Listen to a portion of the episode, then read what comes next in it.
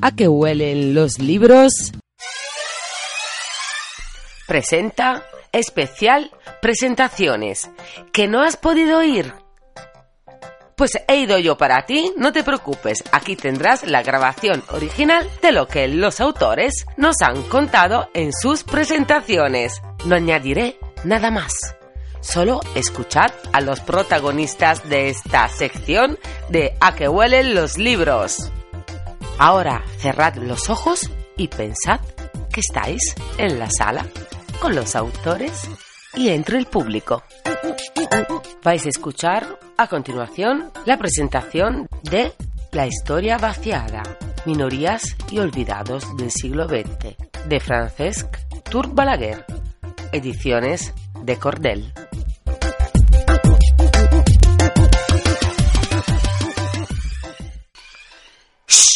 ¡Empieza!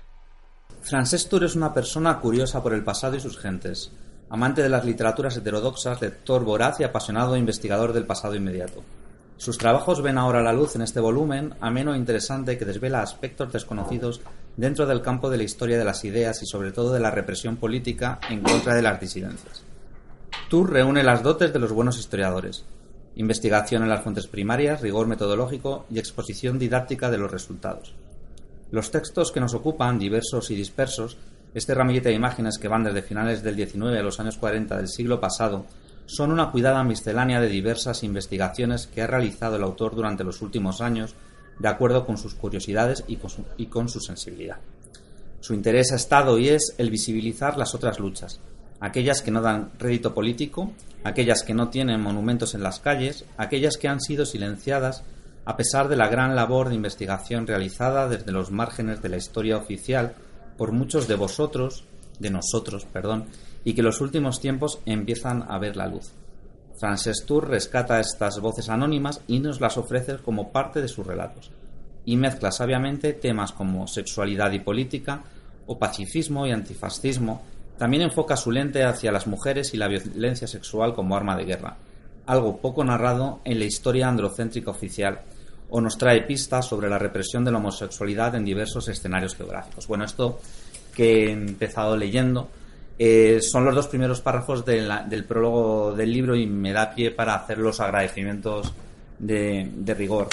Eh, me da pie para hacer, por ejemplo, el agradecimiento pues a, a, Dolores Marín, que es una eh, buena amiga de la casa, gran historiadora. Os recomiendo mucho que, bueno, pues que, que, investiguéis sobre su obra, que tiene que ver sobre todo con la historia del, del anarquismo, la historia del movimiento obrero desde una perspectiva cultural, sobre todo. Eh, son impagables, por ejemplo, pues eh, sus eh, investigaciones acerca de las bibliotecas obreras, ¿no? qué se leía, qué leían los obreros y tal. Algo muy alejado, por tanto, de la historia política tradicional. También quiero agradecer, obviamente, a la librería Muga que nos acoge hoy. Quiero agradeceros a vosotros y a vosotras por estar aquí acompañándonos. Y quiero pues agradecer a todos también los compañeros del colectivo editorial de Cordel, a los sus aledaños, como a Ana Sempere, que ha hecho la ilustración de la portada, y en definitiva pues a todo el ecosistema que nos rodea a nosotros. Nosotros somos una editorial muy joven, muy pequeñita, y a pesar de lo cual somos bastantes, precisamente porque es un colectivo editorial y no una editorial al uso con, con vocación de, de negocio, digamos, eh, al menos no es que no queramos vender libros, sino que no es la primera, la primera de las in, inquietudes que, que, nos movió a hacerlo. Eh, y bueno, pues este es nuestro primer libro que vamos a presentar hoy, el de francés. Es nuestro primer eh, libro de, digamos, la serie histórica. Hasta ahora habíamos eh, publicado ensayos y, bueno, pues el de francés es el primero y ya está en rampa el que será el siguiente libro también de historia de la, de la colección de historias sin, sin nombre, sin, sin, apartado en el casillero de, de, de, Cordel. Me parece que también en esta nominada agradecimientos toca hablar de, de un portal de historia que se llama serhistórico.com .net, perdón, ¿eh? Punto .net, punto portal de historia ser histórico y la dirección es serhistórico.net. Eh, os recomiendo mucho, mucho que, que a todos, todas, en general y a los especialmente interesados en, en, en la historia del movimiento obrero, entréis a, a, este portal. Es donde yo conocí los textos de francés, particularmente en este caso porque yo también colaboro con menos frecuencia de la que me gustaría y cada vez menos por razones de tiempo, pero también colaboro de vez en cuando en este portal. Y es un, eh, un portal en el que se publicaron la mayoría de los textos, eh, bueno, los textos que forman el libro en, en primer lugar, luego pues se ha añadido una introducción, un prólogo, se han trabajado sobre esos textos y los textos ya no son exactamente los que había ahí, sino que son otros textos Mm, bueno, pues sobre los que se ha trabajado también para darle una unidad que conforman el, libro que, hoy es la historia vacinada, eh, minorías y olvidados del, siglo XX. Y, bueno, pues quería agradecer también a la gente de Ser Histórico y es un agradecimiento que sirve también como recomendación y como genealogía de cómo surge el libro. El libro surge de alguna manera en el chat de Facebook hablando, no sé si recuerdas, eh, sobre la posible publicación y muchos meses después y después de que yo involucrara al resto de compañeros y compañeras del colectivo de Corder y de leerlos muchas veces los textos, trabajar con francés en, en ellos, pues, pues aquí, es, aquí está el libro. No voy a decir nada sobre francés, mejor de lo que ha dicho Dolores en, en estos dos párrafos breves pero intensos que, que he leído, pero sí me gustaría destacar de su trabajo un par de cosas que están ya en, esas palabras que he leído de francés. En primer lugar, a mí lo que yo también soy historiador y, con unas sensibilidades creo que parecidas, cercanas a la historia social, y, una cosa que valoro mucho de francés es que a pesar de que le quita el protagonismo a las élites, a los grandes acontecimientos históricos, a los nombres mm, sonoros de la historia, que es algo que caracterizaría una historia de la cual yo me siento muy alejado, pero que es la historia tradicional y la historia que en cierto modo todavía sigue en muchos casos estando en boga, eh, no por eso dejan de aparecer eh, nombres, apellidos, descripciones de gente reconocible. A veces nos pasa a los historiadores sociales que en ese afán de darle eh, protagonismo a los colectivos humanos en lugar de a los nombres individuales,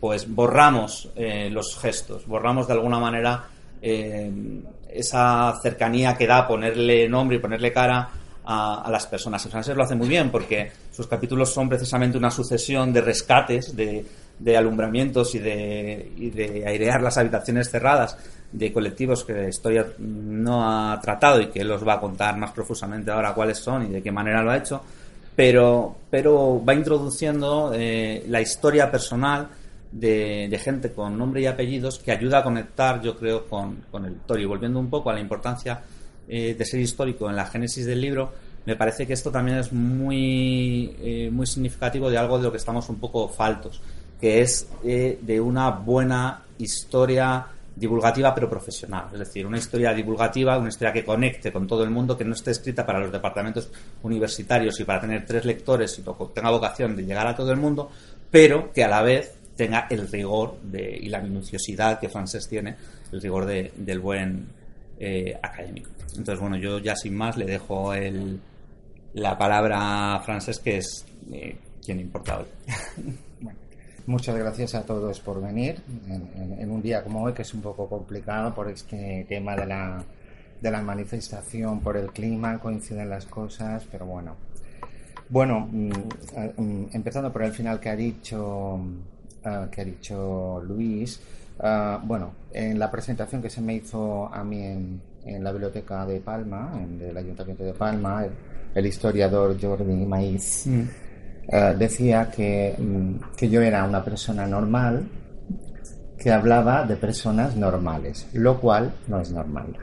Y él, él hacía esta definición y yo creo que, muy bueno, que, es una buena definición por parte de Jorge Maíz, ¿no? Porque parece que las personas como nosotros, las personas normales, entre comillas, pues no, no, no, no aparecemos, no aparecen en los libros de historia y solamente aparecen aunque hayan hecho cosas merecedoras para que puedan aparecer. Entonces, un poco la intención de, estos artículos y del libro es esto, rescatar del olvido gente que, bueno, fue injustamente perseguida por sus ideas, por, por, por lo que hicieron, y es como un castigo añadido al olvido, ¿no? O sea, encima que sufrieron una situación injusta, arbitraria, incluso algunos pagaron con su vida, pues olvidarlo es como una segunda muerte de alguna manera, ¿no? Entonces, yo creo que lo que hay que hacer es intentar eso, ¿no? Sacarlos a la luz, de, sacarlos de las tinieblas o sacarlos de la visión a veces un poco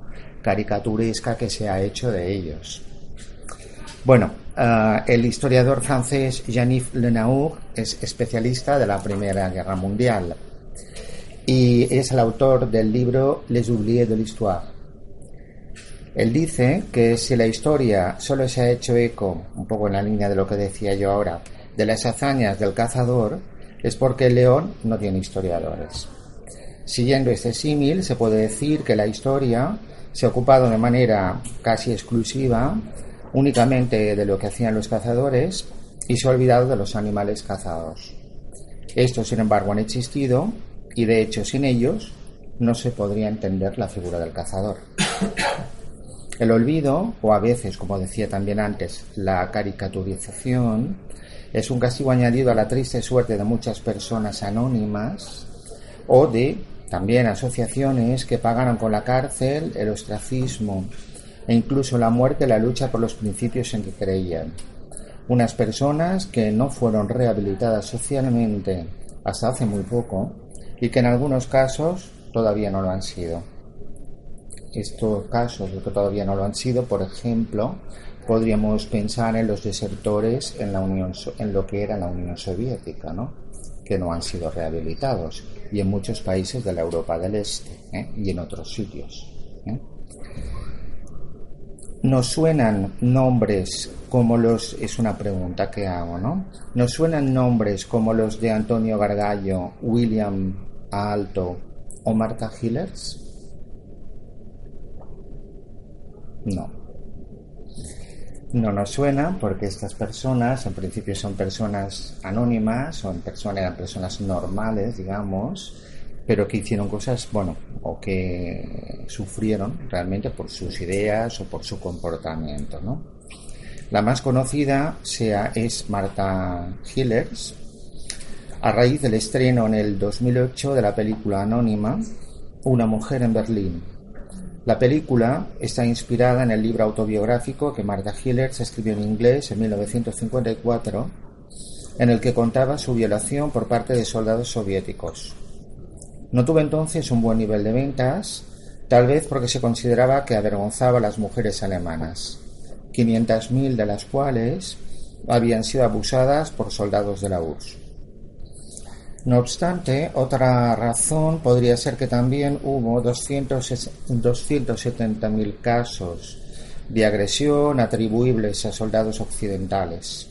O sea, 500.000 por parte de los soviéticos, 270.000 por parte de los soldados occidentales. La historiadora Miriam Gebhardt, en concreto en su libro As die Soldate kamen, cuando llegaron los soldados, publicado por la editorial DVA el año 2015, habla en concreto de 190.000 americanos, de 50.000 franceses y de 30.000 británicos que participaron en violencias sexuales y en plena época de Guerra Fría no era conveniente que se diese pie a investigar nada, ni que se cuestionase quiénes eran los buenos y los malos. Los buenos, por supuesto, eran los aliados y los malos habían sido los nazis y ahora eran los soviéticos. Entonces no había interés en que se removiera todo esto, ¿no? No procedía hablar, por ejemplo, de los abusos sexuales de los soldados americanos en Normandía, en Francia, a donde iban se supone como liberadores, o de las agresiones perpetradas por militares de los Estados Unidos o franceses en el land alemán de Baden-Württemberg, de las cuales solo había constancia en los registros de la Iglesia. Al final, por desgracia, el modus operandi, la manera de actuar, fuesen de una nacionalidad, fuesen de otra, era el mismo, y el resultado era el mismo, fuesen de una nacionalidad o de otra, fuesen de países supuestamente amigos como los americanos en Francia, o mm, de países enemigos, como los nazis alemanes, en este caso, en, Polonia, por decir algo, ¿no? que ahora hace 100 años, hace, uh, es el aniversario 80 años de, la invasión de Polonia. Eh, bueno, pues ha habido muchos casos en el mundo de abusos sexuales, también se produjeron evidentemente en España. Uno de los más conocidos es el de Corea, donde unas 200.000 mujeres fueron esclavas sexuales de los soldados japoneses. En el caso de Europa, el espectro de edad de las mujeres o niñas violadas era muy amplio y estaba comprendido, comprendido entre los 7 y los 69 años, según afirma la historiadora Miriam Gebhardt, que antes he mencionado. Por otra parte, en documentos oficiales constan pruebas de suicidios de niñas de 13 años tras ser víctimas de violaciones en grupo, lo que ahora llamamos manadas. Por otra parte, la historiadora Silke Sak-Hukou habla de 10.000 mujeres muertas como consecuencia de las violencias sexuales y de deportaciones a la URSS.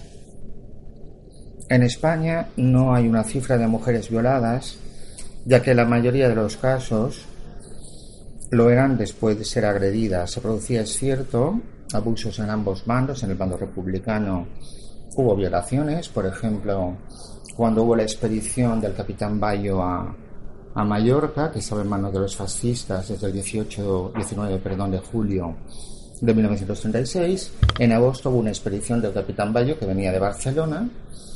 En ella había mm, anarquistas, había gente del PSUC, había gitanos también, que eso es bastante poco conocido. Y había unas eh, enfermeras que, bueno, luego se ha hecho un libro sobre ellas.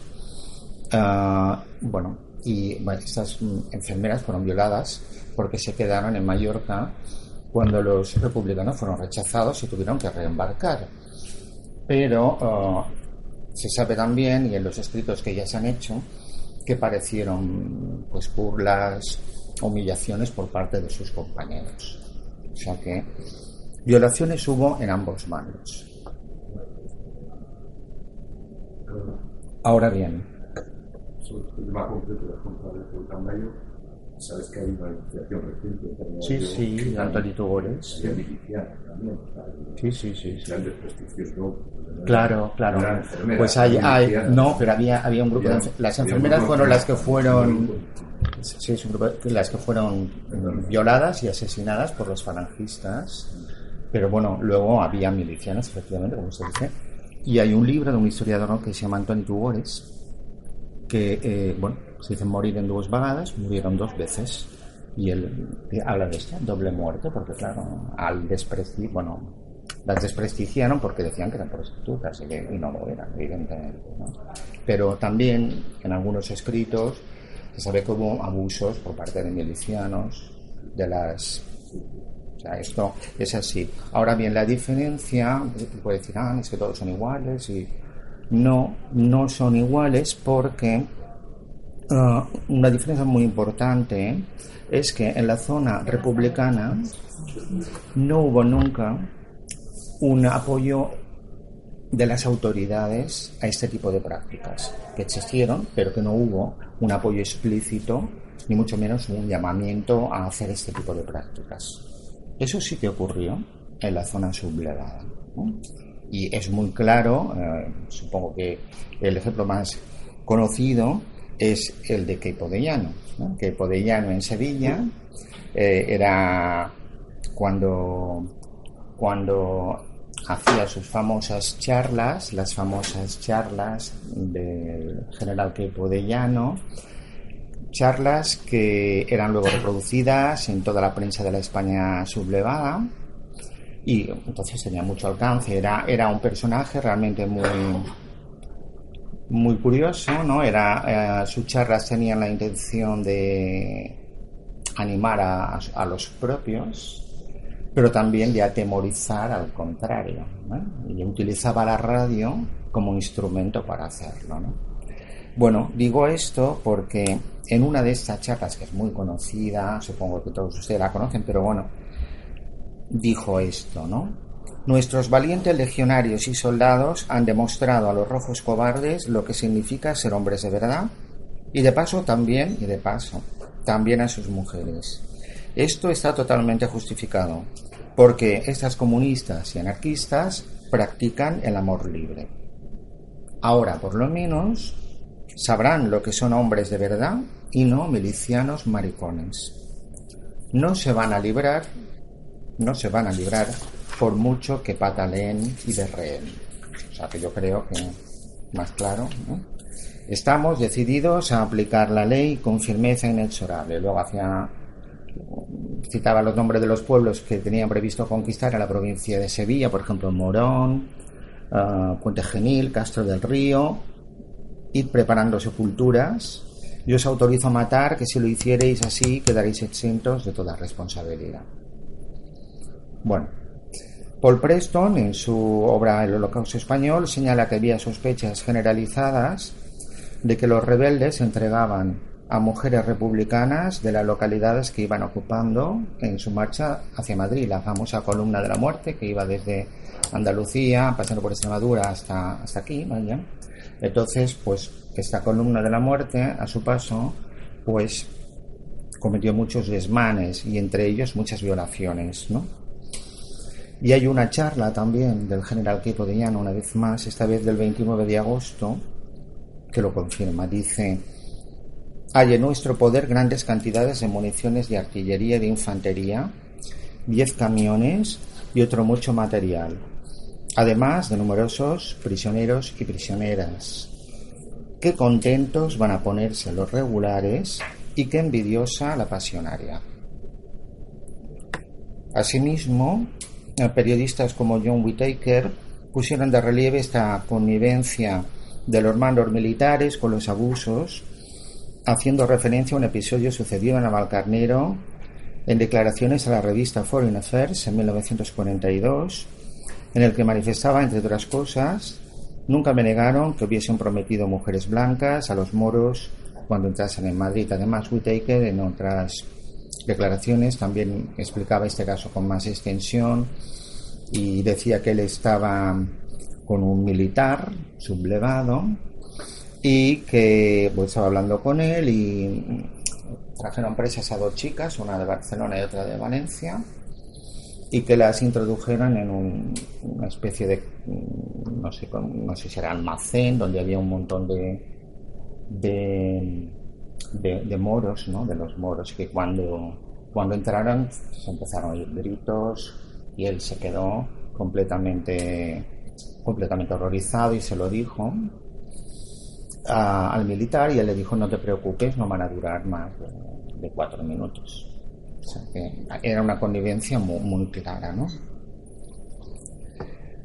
En el libro se alude brevemente a personas como la trunfa o a las llamadas niñas del aguacho, de entre 16 y 22 años, violadas y lanzadas a un pozo que hasta hace poco eran absolutamente ignoradas por la historiografía, a, pesar del calvario por el cual tuvieron que pasar y como ellas, muchas otras mujeres, como Fraternidad Hidalgo, María Torreño, Frasquita Avilés, por citar solamente algunas, a las que se hace referencia en el libro. Este último caso, el de Frasquita Avilés, es realmente brutal, aún más brutal, ya que fue violada en el cementerio después de muerta porque había rechazado a un falangista que se había enamorado de ella. Bueno, ¿Y quién era William Alton? Hemos hablado también de William Alton. Era un militar norteamericano, bueno, mentira, era un ciudadano norteamericano del Partido Comunista que, bueno, vino, vino a España a combatir a favor de la República. ¿Mm? Bueno, eh, lo que ocurrió con él su caso fue desvelado por Arturo Pérez Reverte en el libro Guerreros y Traidores, publicado por Galacha Gutenberg Círculo de Lectores en 2014. Se trataba de un teniente de la Brigada Lincoln entre 1937 y 1939, en la que manifestó su condición de homosexual, lo cual le costó la expulsión del Partido Comunista Americano. Ello le impidió además participar en la Segunda Guerra Mundial. El 23 de mayo de 1938, Alto protagonizó en Carchuna, al lado de Motril, en Granada, la mayor hazaña de la guerra. Él liberó, con un comando de 30 milicianos y brigadistas, a 308 oficiales, comisarios y soldados republicanos. Bueno, a pesar de esto, su nombre ha sido desconocido hasta hace muy poco. Y el otro nombre de que hablaba era Antonio Gargallo, que era también una persona normal, era un testigo de Jehová que se negó, bueno, pues a, empuñar las armas por sus convicciones religiosas. Bueno, en el momento de jurar bandera comunicó a, como decía, sus eh, superiores que no podía utilizar las armas. Estos intentaron infructuosamente hacerle cambiar de opinión. Desertó, pero fue atrapado y fusilado el 18 de agosto de 1937. Antonio Gargallo no militaba en ningún partido político, no tenía ninguna afiliación política, o sea que simplemente fue fusilado por esto, por sus creencias religiosas, en este caso por ser testigo de Jehová. Otros, como el pastor Atilano Coco, de la Iglesia Española Reformada Episcopal, maestro de la Escuela Evangélica de Salamanca, sí que, se, sí que se implicaron en política, en este caso militó en el Partido Republicano Radical Socialista y fue ejecutado el 8 de diciembre de 1936, aunque a él no se le comunicó nunca, no se le informó nunca de por qué fue detenido, porque era también republicano, pero no se le informó si fue detenido por republicano o por protestante o por ambas cosas. ¿eh? Hemos hecho referencia a tres personas que durante mucho tiempo han permanecido anónimas para el gran público. Lo mismo puede decirse de determinados grupos sociales cuya historia ha sido ignorada hasta hace bien poco. Es el caso de los negros del Tercer Reich. ¿De dónde venían estos negros? Eh, había muchos. ¿Cuáles eran sus ocupaciones?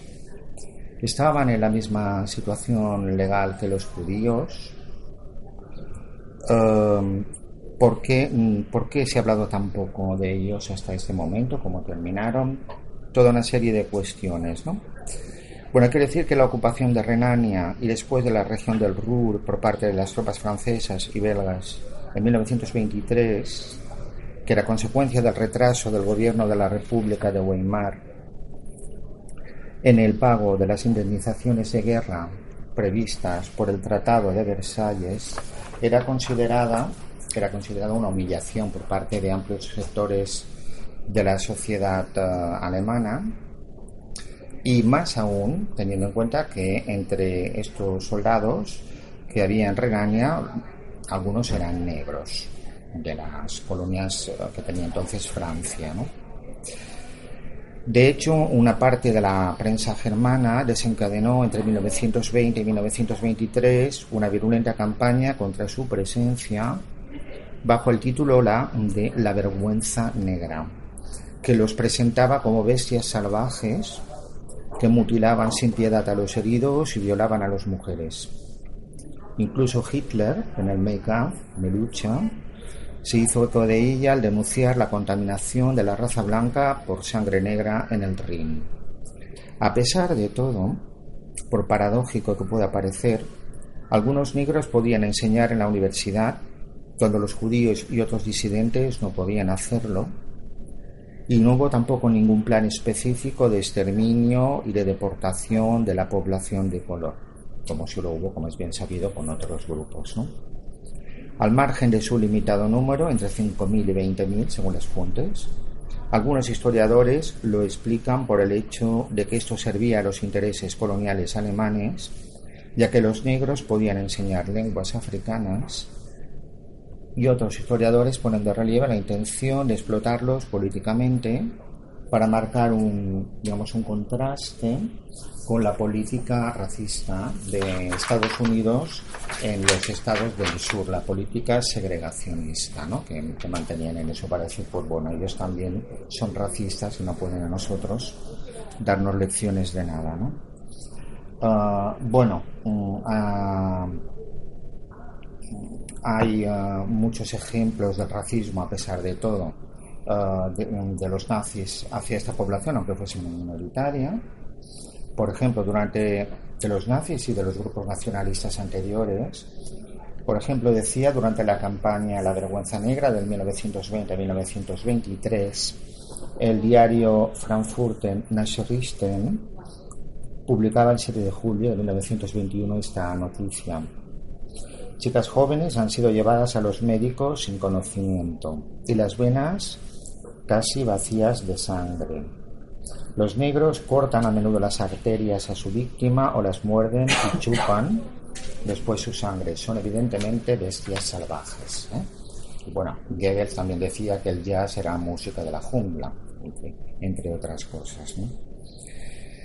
Otro grupo que también ah, ha sido hasta hace pocos años ignorado por parte de la historiografía son los homosexuales.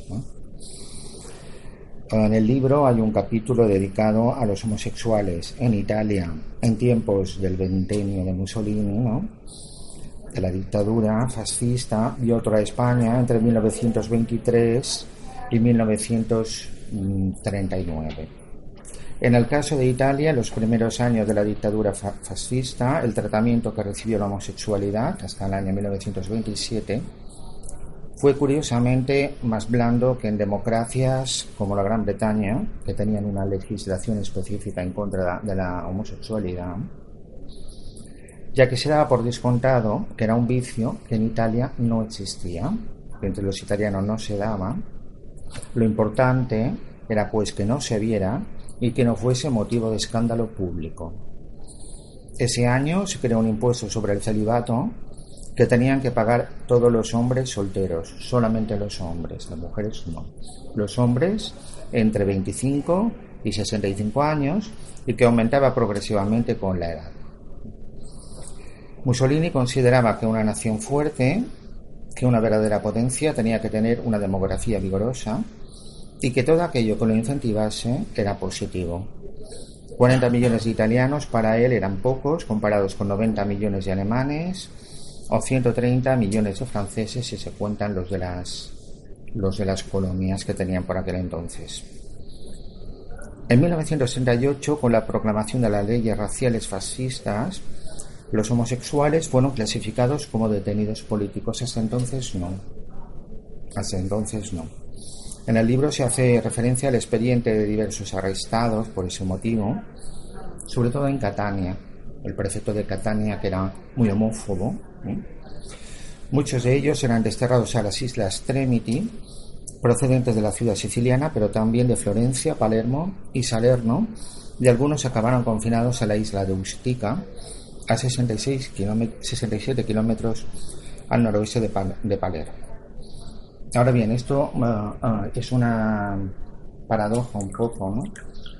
Porque um, la acusación que que se, hacía contra ellos no era tanto que fuesen homosexuales, a mí al menos eso me sorprendió, sino que eran sexualmente pasivos. Uh, les llamaban. Si, era un hombre homosexual activo, era un hombre, digamos. Pero un, homosexual pasivo ni siquiera era un hombre. Era una, era una mujer, una especie de mujer, ¿no? Entonces, el prefecto este de Catania pues tenía una fijación con este tema. O sea, para él lo importante era esto, ¿no? Y de hecho, en los testimonios que, aparecen en el libro de algunos detenidos, algunos de ellos quieren demostrar que son hombres de verdad, que, no es verdad que no sean hombres. Nos dicen que no sean homosexuales, pero que sí que son hombres. O sea, es un punto de vista bastante retorcido, ¿no? diría yo, ¿no? En el caso de España, pues la homosexualidad no aparecía en la legislación, no había, no había aparecido en la legislación hasta, hasta el año 1928, cuando hubo un código penal. Hasta ese momento lo que se hacía aquí era decir que eran comportamientos antinaturales y se castigaban igual si eran entre hombres o entre, bueno, o entre heterosexuales, comportamientos que se consideraban antinaturales. En 1928 sí que se pone una pena superior a los comportamientos antinaturales, entre comillas, entre hombres. Entre mujeres ni siquiera se contemplaba. O sea, no, no, no aparece contemplado, pero también se supone que en la práctica se debía aplicar, ¿no? Bueno, en la zona republicana, eh, bueno, eh, perdón, en, durante la guerra civil las sacas de homosexuales en el llamado bando nacional, especialmente en el primer, primer año de la guerra, fueron frecuentes, protagonizadas por milicianos falangistas, de un día para otro hombres homosexuales que no habían ocultado su inclinación o bien que tenían un alto grado de pluma, desaparecieron de sus casas en medio de golpes e insultos homófobos y no volvieron a ser vistos con vida. En la zona republicana, la homosexualidad no fue perseguida en ningún momento como tal. Pero como decía antes, eso no significa que no hubiera habido abusos, que no hubiera habido burlas, humillaciones, que sí que las hubo también. También hay que decir que una manera políticamente correcta de eliminar a aquellos a quienes se les notaba, de comillas, orientación sexual, era colocarlos en la primera línea de fuego del Ejército Popular de la República creado en otoño en, el otoño de 1936. En el libro, bueno, ya le he comentado antes, eh, la, homosexualidad durante, durante el tiempo de Primo de Rivera.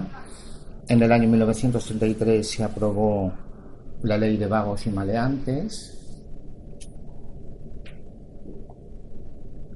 que no hacía referencia a la homosexualidad, pero que luego fue utilizada como un cajón desastre, en el que cabía como comportamiento depravado, sobre todo, obviamente, en la zona sublevada y durante el franquismo.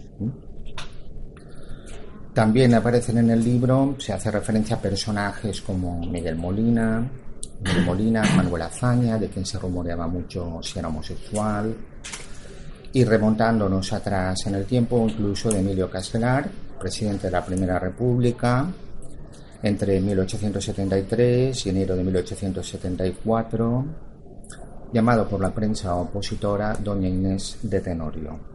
También aparecen um, nombres del mundo de la cultura, como Álvaro Retana, Alfonso Hernández Catá o Augusto Dalnar, entre otros. Bueno, ese sería un grupo social más, pues la homosexualidad, los homosexuales. otro grupo social que también sufrió la, bueno, pues el olvido y en este caso además la caricaturización fue el de los espiritistas. Porque de los espiritistas lo que ocurre es que nos ha llegado una imagen muy caricatural, ¿no? que era gente que se reunían en sus casas, invocaba a los espíritus, levantaban las mesas y poca cosa más. Y eso, bueno, sí, eso lo hacían, ciertamente, pero había mucho más detrás. O sea, no era simplemente esto. ¿eh? Entonces, hay que decir además que, aunque los caricaturizaban, tenían ciertos sectores una fijación especial con ellos, ¿no? Porque los ridiculizaban, pero luego que amaban sus libros y, parece que, les daban una importancia que de entrada parecía que no tenían. ¿no?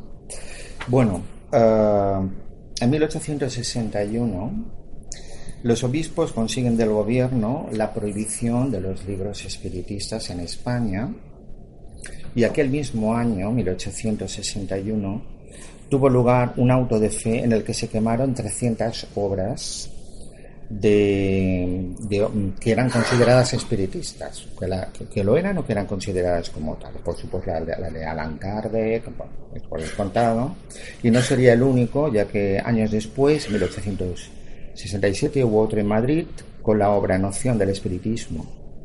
Entonces, lo que decía yo antes, ¿por qué esta inquina en contra de un reducido grupo de personas que se reunían en casas particulares para celebrar sus sesiones? ¿Por qué les temía la omnipotente Iglesia Católica. Bueno, el motivo era no que levantasen mesas, evidentemente, ni que invocasen a los espíritus, no era este. El motivo era que la nueva doctrina culpaba precisamente a la Iglesia Católica de promover la desigualdad social al justificar el desequilibrio entre ricos y pobres como un designio providencial. En 1888, se celebró en Barcelona el primer Congreso Espiritista Internacional, presidido, por el vizconde Torres y Solanot y José María Fernández Colavia. Y entre algunas de las resoluciones que se aprobaron en este primer Congreso Espiritista, año 1888, tenemos, por ejemplo, la igualdad de géneros, la liberación de la mujer, la enseñanza laica, una reforma penitenciaria para la integración social de los prisioneros, la supresión gradual de las fronteras políticas, un progresivo, desarme de los ejércitos, cuando en ese momento era todo lo contrario, había un rearme que desembocó luego la Primera Guerra Mundial, ¿no? o el matrimonio civil, por citar algunas de ellas. Un programa como este, forzosamente, había de inquietar al establishment de la época. De hecho, pensemos que algunos de los puntos aprobados en aquel Congreso hoy permanecen sin cumplir y sin visos de serlo en un futuro próximo, pienso que han pasado 131 años. Después de la gloriosa, la Revolución de 1868, con su inmediata consecuencia de libertad y de reacción anticlerical, aparecieron eh, numerosas publicaciones espiritistas, como por ejemplo la Alicantina La Revelación o el Criterio Espiritista, por mencionar solo dos de las más significativas. Anastasio García López publica, eh, se publica Exposición y Defensa de las Verdades Fundamentales del Espiritismo, en el que defiende nada menos que el derecho de insurrección de los pueblos en contra de las autoridades cuando no lo representan, falsean la ley o gobiernan despóticamente. Ah, también ah, quisiera hacer alusión a, un libro de Dolos Malín, que va a ser, no sé si está traducido del catalán al castellano. En catalán es Espiritistas y Librepensadores. pensadores espiritistas y librepensadoras, ¿no? Y está, no sé si está traducido o lo será, pero es un libro realmente muy interesante para conocer la historia del espiritismo en Cataluña, pero también hay muchas alusiones a Andalucía, a Valencia, algo a Madrid, eh, Baleares. Entonces, vale mucho la pena porque hay, hay mucha información sobre, las, sobre todo las, estas mujeres mm, espiritistas, algunas de ellas que también eran anarquistas. Bueno, ah, en el libro también hay, hay capítulos dedicados, no voy a decir demasiado más, a, a la represión lingüística. A la represión lingüística, pero no la que se conoce, digamos, un poco más es la represión lingüística en Cataluña, sobre todo a partir de 1969, aunque los nacionales entraron ya en Lérida en 1968, con el grito de ha llegado España. Bueno, ah, la represión lingüística ya se dio, hay que decirlo, en ah, zonas que tenían una lengua distinta del castellano, como Mallorca, eh, desde el mismo momento del triunfo del golpe, que era julio de 1936, Álava, Guipúzcoa en el otoño de 1937 y Vizcaya el año a partir de junio del 39. ¿eh? Bueno, y por supuesto Galicia, Galicia. Yo lo que creo que podemos decir es que la, mm, uno de los motivos del alzamiento nacional era luchar contra el separatismo y el nacionalismo. Bueno, esto hay que decir que eh, en los casos que se contemplan en el libro, no digo que en los otros tampoco estuviese justificado, pero en los casos que se contemplan en el libro de los territorios que he mencionado, pues no tiene ninguna razón de ser. ¿no? Ah, en Mallorca, en Galicia, no había partidos nacionalistas fuertes, no existían. ¿eh? En, el caso de Mallorca había un, había un predominio de la derecha de Juan Mar Cordinas, que todo el mundo sabe quién es, y que nacionalista precisamente no era. En todo caso, nacionalista de otro tipo, pero no era catalanista ni nada de esto. Y en Galicia, pues tampoco había un movimiento galleguista, había un movimiento galleguista de tipo cultural y también tenía una expresión política, el Partido Galleguista, pero tampoco era predominante. Quiero decir con ello que tanto en Mallorca, comparo sobre todo Mallorca y Galicia, me dejo el País Vasco, ¿eh? el País Vasco también hay un capítulo dedicado al País Vasco, pero es un poco distinto. Ah, el hecho de hablar la lengua no implicaba por aquel entonces ninguna connotación política. Eh, en Mallorca los falangistas, muchos eran mallorquines, lógicamente hablaban mallorquín porque era su lengua materna. Sin embargo, luego aplicaban esta política de suprimir los rótulos en catalán, los pocos que había, no prohibir que se hablase por teléfono. O sea, incluso el marqués de Zayas, que era el jefe de la falange de las Baleares, utilizaba el mallorquín cuando iba a hacer mítines en pueblos de Mallorca porque había gente que eh, en los pueblos no entendía bien el castellano por aquel entonces. En Galicia, pues más de lo mismo, sería un poco lo mismo, ¿no? Ah, hubo también una una persecución contra todo lo que significaba la cultura gallega. Incluso se fusiló a, Ángel, uh, un momentito, sí, desde la editorial Nos, que fue fusilado por galleguista, ¿no? Ángel Gasol, perdón, Ángel Gasol, sí, de la editorial Nos, que fue fusilado por galleguista. Y hay una paradoja en esto, que en Galicia donde también la mayoría de la población hablaba la lengua propia, el gallego, los, bueno, pues los falangistas y los que eran partidarios del, golpe, pues mm, estaban muy al acecho de si oían a personas en Galicia que hablasen en catalán, ¿no? en, restaurantes o, bares. Y si era así, les decían, les increpaban y les decían que hablasen en cristiano cuando ellos hablaban en gallego. O sea que es una cosa bastante curiosa que, ocurría. O sea, era como una doble vara de, medir, digamos. Aquí, por ejemplo, al respecto, Rafael Avellán, en el libro La vida cotidiana durante la Guerra Civil, la España Nacional, publicado por Planeta en el año 73, dice de Galicia. Hablar en catalán estaba muy mal visto, con olvido de que los gallegos utilizaban su lengua sin que nadie se llamara andana. Más de una vez se pudieron contemplar, lo que decía yo antes, escenas en locales públicos en las que un señor se dirigía a una mesa de catalano hablantes advirtiéndoles de que hablaran en cristiano. Bueno, en el libro también hay, hay más cosas.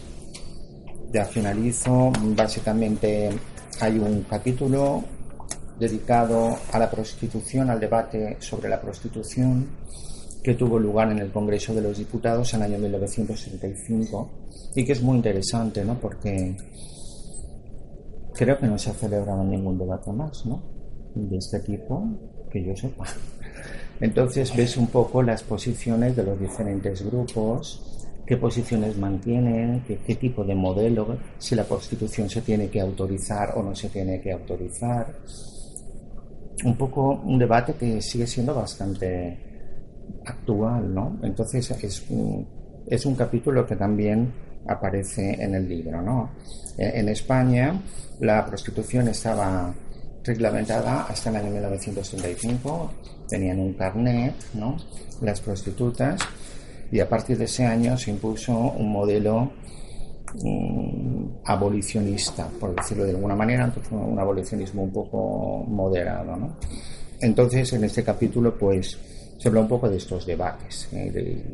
y, un poco también se ve cómo era la, la, situación de la prostitución en diferentes países de Europa en el año 1935, que yo creo que es muy interesante. ¿no? Y bueno, poca cosa más.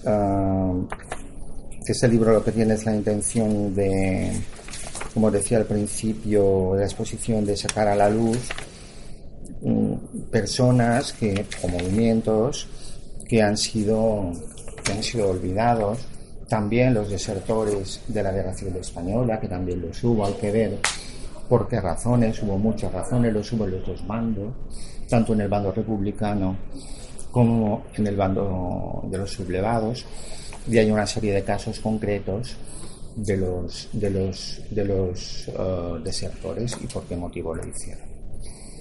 Yo creo que si hablamos de memoria histórica, pues hay que hablar de memoria histórica en general. No podemos hablar solamente, por supuesto que hay que hablar de las personas que eran conocidas, de los políticos que fueron perseguidos, pero también hay que hablar de lo que decía antes de Jordi Maíz, de las personas normales. Estas personas normales también padecieron, también sufrieron, a veces perdieron la vida. Y sin embargo, no se habla de ellas, no existen. Tenemos en las calles monumentos dedicados a militares, tenemos dedicados a militares como Boiler, por ejemplo, que de alguna manera es el inventor del campo de concentración en Cuba. Y luego tenemos también eh, en, Francia hay monumentos dedicados al general Foch. Y bueno, que son personas que condujeron a, la muerte a muchísimas más, a muchísimos soldados, y de estas personas no se dice nada.